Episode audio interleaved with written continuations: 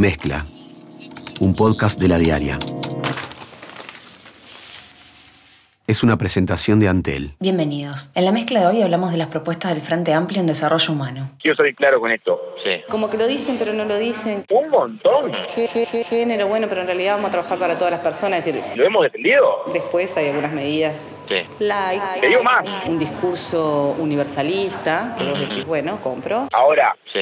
¿Qué se pretende? de- de- de- de- Pero, pero en serio, en serio, eh, amigos, Sí. Sí. eh, Francamente, sigo sin comprender hoy. La vocera del Grupo de Desarrollo Humano del Frente Amplio, Rosana González, comentó el énfasis que tendrán las políticas sociales del oficialismo y las contrapuso a las iniciativas de la oposición. Para ella, aunque tengan una visión universalista en sus programas, los partidos opositores se centran en políticas asistencialistas a la pobreza. Lucía Gandioli la entrevistó para La Diaria. Entrevista. ¿Cómo, evalúas que han incorporado los partidos de la oposición eh, las, eh, las propuestas sociales, las propuestas en políticas sociales en sus programas, en sus discursos? Mira, este, principalmente te puedo hablar del Partido Nacional. En términos de género, por ejemplo, eh, a mí me, me desilusionó mucho ver que tenían una carilla y un párrafo escrito sobre políticas de género en 170 páginas. Cuando vos mirabas las políticas, en realidad no hay nada que sea innovador, son todas las, las propuestas que ya están planteadas o en la ley de violencia basada en género o en la ley de igualdad, es decir, toman eh, en general, eh, dicen que van a hacer cosas que ya se están haciendo. En realidad es eso, ¿no? Este, que ya están propuestas. Claramente no hay un análisis profundo.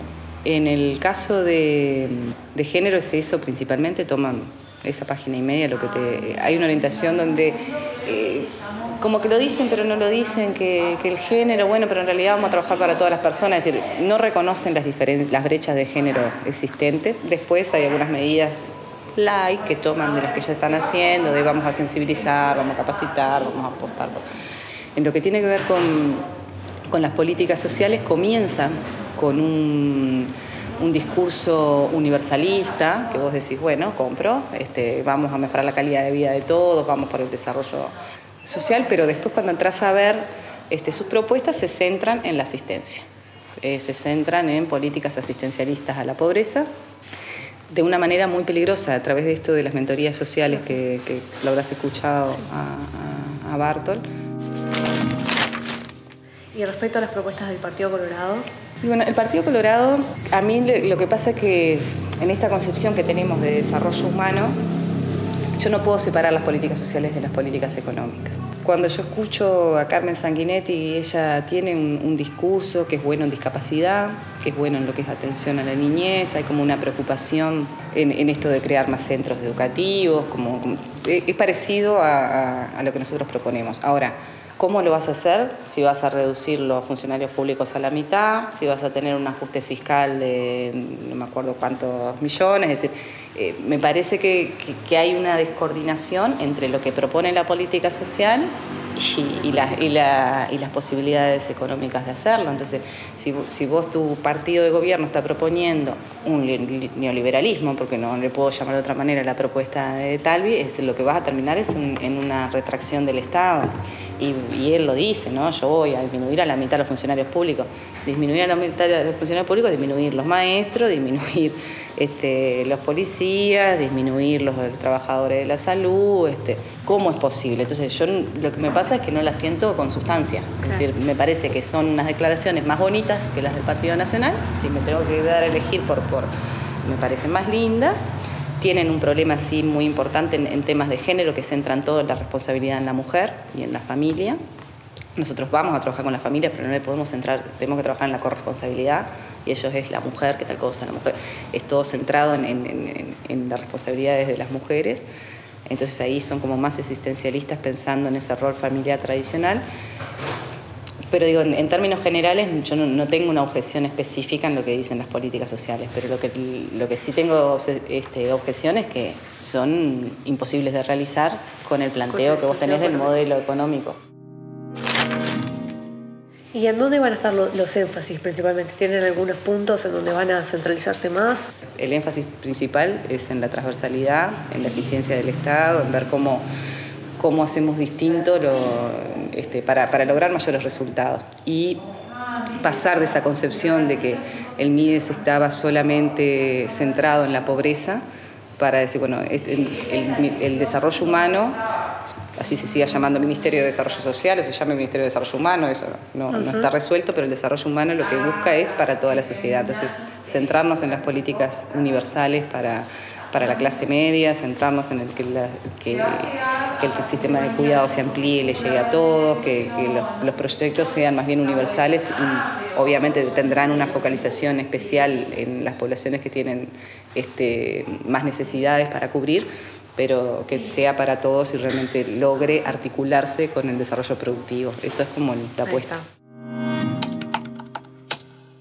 Después de varias idas y vueltas, finalmente el Partido de Colorado aprobó su programa único. Los cambios en el capítulo de seguridad del programa original, que antes de las internas había presentado Ciudadanos, el sector de Ernesto Talvi, fueron propuestos por esta misma agrupación. Uno de los cambios se vincula al nuevo Código del Proceso Penal. En el programa original se planteaba que el buque insignia del nuevo código, el proceso ordinario oral y público, se debía aplicar más seguido, o al menos se tenía que disminuir considerablemente la aplicación del proceso abreviado. Y para esto, proponían hacer varias modificaciones al nuevo código. Ahora, en el programa único del partido, se plantea que no se puede perder de vista que este nuevo código no tiene ni siquiera dos años de vigencia en su aplicación y que antes de precipitarse a incorporar parches legales, resulta imperativa una etapa de necesario monitoreo. Andrés Ojeda, uno de los asesores de seguridad del candidato Colorado, explicó a la diaria por qué defiende el nuevo código del proceso penal.